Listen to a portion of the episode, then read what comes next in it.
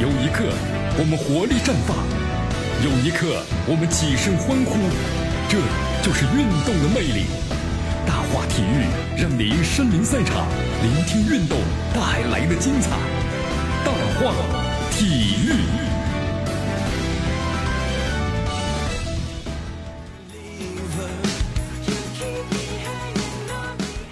这里是大话体育，来继续锁定 FM 九十六点七，去关注我们的节目啊！大家好，我是江南，来，咱们看一下，距离冬季的这个窗口开启呢，还有一个月的时间了哇！江南什么冬季窗口啊？这冬季还要开窗户吗？对，冬季呢偶尔开开窗户，对不对？以防止呢空气不好。咱们的球员们呢也是一样，到了冬季呢窗口也要开启，对吧？互相的流动一下，这样呢也更好一些。好，到目前为止的话呢，各种转会传闻呢是不停的被曝光啊，其中恒大呢占据了绝大多数。在昨天有个消息说，这个权健老总啊李伟峰，那么正式确认说邹正要正式加盟的消息。哎呦，昨天呢这个体坛周报又爆出另一则猛料啊，说除了穆里奇合同结束之外呢要离开了，那么恒大的另外三名外援都提交了转会的申请。哦，就说我们希望呢，呃，世界这么大，呃，我想出去走一走。他们都希望呢找到新的下家啊。虽然在报道中呢没有提到具体球员的名字，但是相信最近的转会新闻，大家看一看，应该能够猜到这三个人是谁。冬季的转会窗口呢还没有开启，就有这么多的传闻呢，这在恒大过往的几年中那是前所未闻的。好，其实有一点，卡纳瓦罗重新回归了，那么其实预示的恒大呢就要迎来大戏牌喽，对不对？呃，斯科拉里有一套用人的方式啊，那么卡纳罗瓦罗同样如此。卡纳瓦罗的年轻带队呢，踢法向来都是速度和激情并重。那么上个赛季呢，恒大的那些速度呢、慢打法，还有这个矮板的毛病，一向是他的重点的整治的对象。哎呀，所以说在这种情况之下呢，江南觉得，比如像程泽鹏啊，程泽鹏的第一是年轻有活力，那么这类球员的话呢，应该是可能有出头的日子了，终于有出头的日子了。二零一六赛季的时候，他曾在呢左右后卫闹人慌的情况之下被推上了主力座位啊，但是呢速度快，敢打敢拼。那么二十岁的小将啊，虽然年龄很小，但是留下了深刻的印象。但是之后的话呢，你看，邹正复出了，还有张成林加盟。那么在一七赛季的时候呢，这位年轻的小将陈泽鹏又退回了预备队，整整一年呢在足协杯上上过场。那么联赛的话呢，只能是望洋兴叹呐。现在邹正离开，正好给了他上位的机会啊。其实江南看了一下，通过像这个媒体的介绍，还有在比赛中呢，我们看到有潜力的年轻小将们在恒大，其实呢还有非常多非常多啊。应该说，这个恒大的这后备人才储备呢是相当的丰富，只是呢没有机会，对不对？没有足够的机会。所以说，江南觉得呀，在能够留住呢核心球员、保持竞争力的提前下，卡纳瓦罗现在啊正在着手向替补席中啊年龄较大的球员呢进行这个清洗了。呃，其实这样也好吧，我觉得。流水的阵容，铁打的冠军，对不对？这阵容肯定会不断的变化的。啊，下个赛季恒大呢将会另外一种形式延续了七冠王的辉煌。好，恒大的话呢，我觉得这一两年呢，确实这个状态上呢很沉闷啊，可能冠军拿到手软了，队员们呢也没有了激情，所以卡纳瓦罗的到来，我觉得重新洗洗牌也不是一件坏事。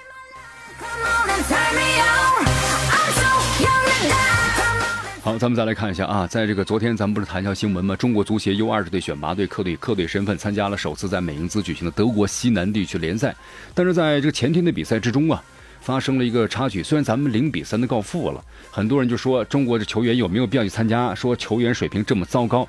其实这件事儿啊，不光是比赛，不要看这个结果了啊，在比赛之中的话呢，还出现了一件事，咱们中国球队啊其实是退赛了，没有参加比赛了。后来呢才。又参加了比赛，心情呢遭受了很大的影响。怎么回事呢？为大家特别介绍一下。在比赛中啊，发生了政治事件啊，观众席上有人挂出了藏独的旗帜，那么中方队员呢随即退出了比赛。一名中国球迷啊冲上去试图要夺走藏独旗子，遭到了阻止，一时激起了千层浪。那么此事经过媒体报道之后，引起了强烈的球迷们的反响。同时，作为当事人啊，就是抢夺这个藏独旗帜的郭胜，在微博上发表声明说，当时我去。抢旗帜的时候，想都没有想，直接就冲了过去。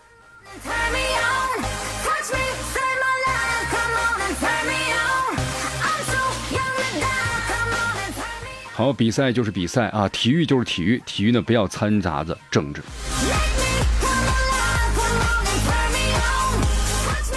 好，同时我们再来关注一下这个上海申花啊和上海上港队。哟，这足协杯的话，二零一七赛季的足协杯决赛呢首回合已经开战了。上海申花呢或者上海上港的夺冠，对于天津权健夺冠亚冠之路啊，可以说是非常有深刻的影响意义呀。天津权健，上港夺冠呢，对于天津权健来说无疑是一个利好。为什么这么说呢？因为如此一来的话呢，天津权健将以中超第三的顺位就征战的亚冠了，他们就可以获得这个资格了啊。对手呢是谁呢？实力一般的泰国球队。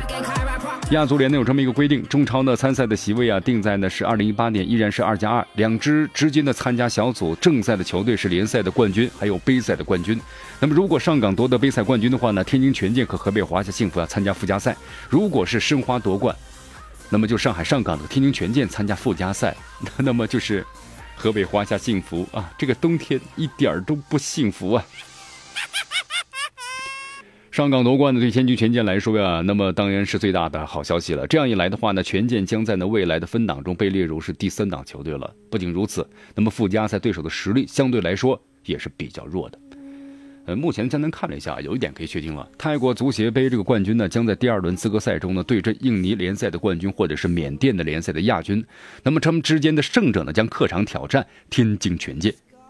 从实力上分析的话呀，泰国球队呢在第二轮资格赛中啊晋级应该是不成问题。十月二十五日晚上八点钟，曼国这个曼谷啊联赛的，那么将和那个和青联争夺呢这个泰国足协杯的冠军。呃，这曼谷联呢在泰超联赛中排名第三，那么青莱联排名是第四，两支球队实力啊都不及呢。吴里南和这个蒙通联，所以无论呢谁挑战天津权健，胜算呢都不是特别大。这么一分析的话呢，就是根据这个情况啊，如果上海申花夺冠的话，所以说上港夺冠是好消息啊。那么如果上海申花夺冠呢，那么权健队的形势变得就非常非常的不利了。首先呢，在分档中啊，权健就被分到第四档了。这第四档呢，那小组赛就是死亡之组了。要面对呢日韩澳球队的围剿。除此之外啊，像申花夺冠的话呢，全健附加赛对手啊变成上个赛季澳超的季军布里斯班狮吼，这竞技难度大了很多了啊。上个赛季呢，布里斯班狮吼啊，在亚冠的附加赛中啊是客场二比零击败了上海申花，爆冷进入了亚冠的小组赛。那么今年的话呀，本赛季呢，看这个布里斯班狮吼的话呀，实力呢有所下降。虽然目标呢是进入季后赛，但是他们却卖走了这个麦卡拉伦啊，是他们的前锋，还有这个奥亚，奥亚是中场，还有就中场呢博雷诺，还有这个罗勒斯，都是主力球员，全部都卖了。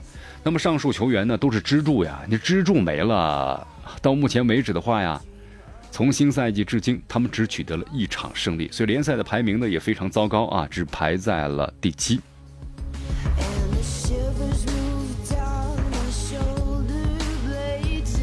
好，尽管如此啊，江南也觉得在泰国球队呢和澳大利亚球队之间选择的话呀，天津球队呢肯定不会选择呢澳超球队，还是选择呢泰国球队啊。澳超联赛呢还在进行啊，这状态呢应该是比咱们的中超球队会更好一些。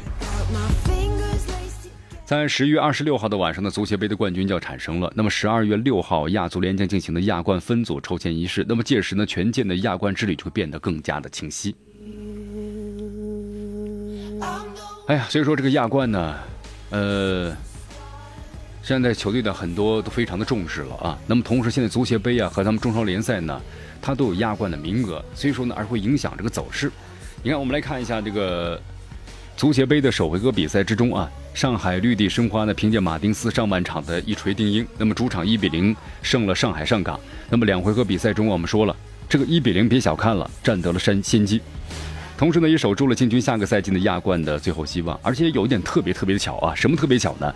这场比赛啊，恰恰是吴金贵呢，他作为一个申花队的主帅，那么就是整整的第一百场的比赛，超过百分之五十，就一百场啊，胜了有五十场了，让他成为了申花历史上胜率最高的主教练。不错啊，我觉得现在咱们本土教练呢，在这个国内的话都不太吃香。啊，不停的下课，但是呢，吴指导我觉得稳住了阵地。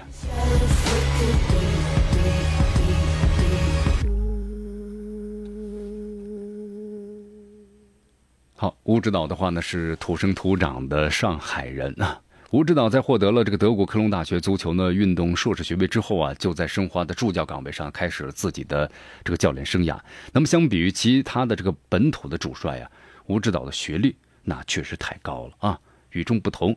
作为咱们中国足坛少有的学院派主帅，吴指导呢是咱们中国地区第一位国际足联的主讲的教练师，而且呢具备很多国内教练呢都不具备的学习能力和意识，而且二十几年了，在这个足坛呢那。沉沉浮浮呀，对不对？用了足够的能力、资历和人脉，所以每当申花出现危机的时候，那俱乐部、球迷、球员第一想到的救火教练谁呢？那就是吴清贵指导啊。好，虽然这次执教申花呢年薪只有四百万啊，但是呢丝毫不妨碍呢他击败了面对年薪呢高达一千两百万欧元的博阿斯。好，江南希望呢在。吴指导的指导下呢，这个申花队能够奋发图强。好，继续关注江南为你所带来的大话体育，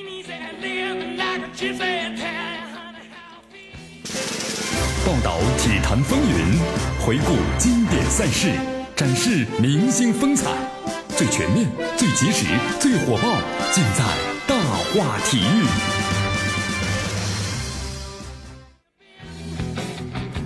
好，继续回到江南为大家所带来的大话体育了，继续锁定 FM 九十六点七绵阳广播电视台，我们的故事广播啊，江南说新闻之大话体育来继续关注。好，中超进入冬歇期了，马加特和教练组呢也回国休假了啊，享受难得的悠闲时光啊。那么最近呢，鲁能的助教呢凯文的一番言论引起了一个热热议啊，因为刚好鲁能的翻译啊赵鹏呢恰好去德国度假，那么和马加特一起看了一场呢德国乙级联赛的比赛。好，凯文在接受的德国媒体采访时表示啊，他说：“我觉得呢，呃，一到两个中国球员呢有实力在德乙立足。不过确切来说，我更倾向于大部分的球员是在德国第三或第四级联赛踢球的水平。”哎呦，其实这话的意思就是说呀，咱们中国球员的水平不高啊。呃，咱们话说回来，从现状来看的话呢，的确还没有中国球员在德乙踢球。唯一在效力德甲的不莱梅的张玉宁，至今还没有任何的出场机会。曾经啊，杨晨呢和邵佳一在德甲和德乙有不错的发挥。那么之后，张稀哲呢也加盟过这个沃尔夫斯堡，啊，但是无法得到出场的机会。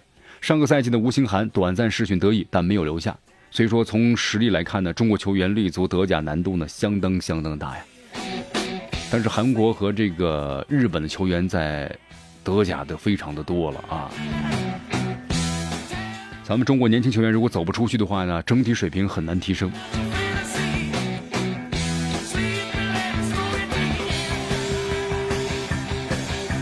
好，不管怎么样，小伙伴们，咱们一起努力吧。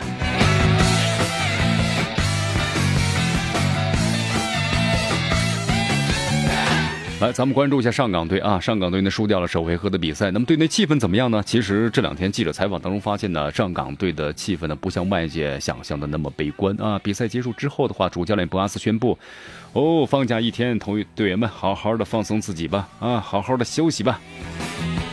呃，对于这些呢经历过大风大浪的球员来说呀，胜负乃是兵家常事啊。客场只输一球，那么在接受的范围之内，只要有信心回到主场再赢回来没有问题。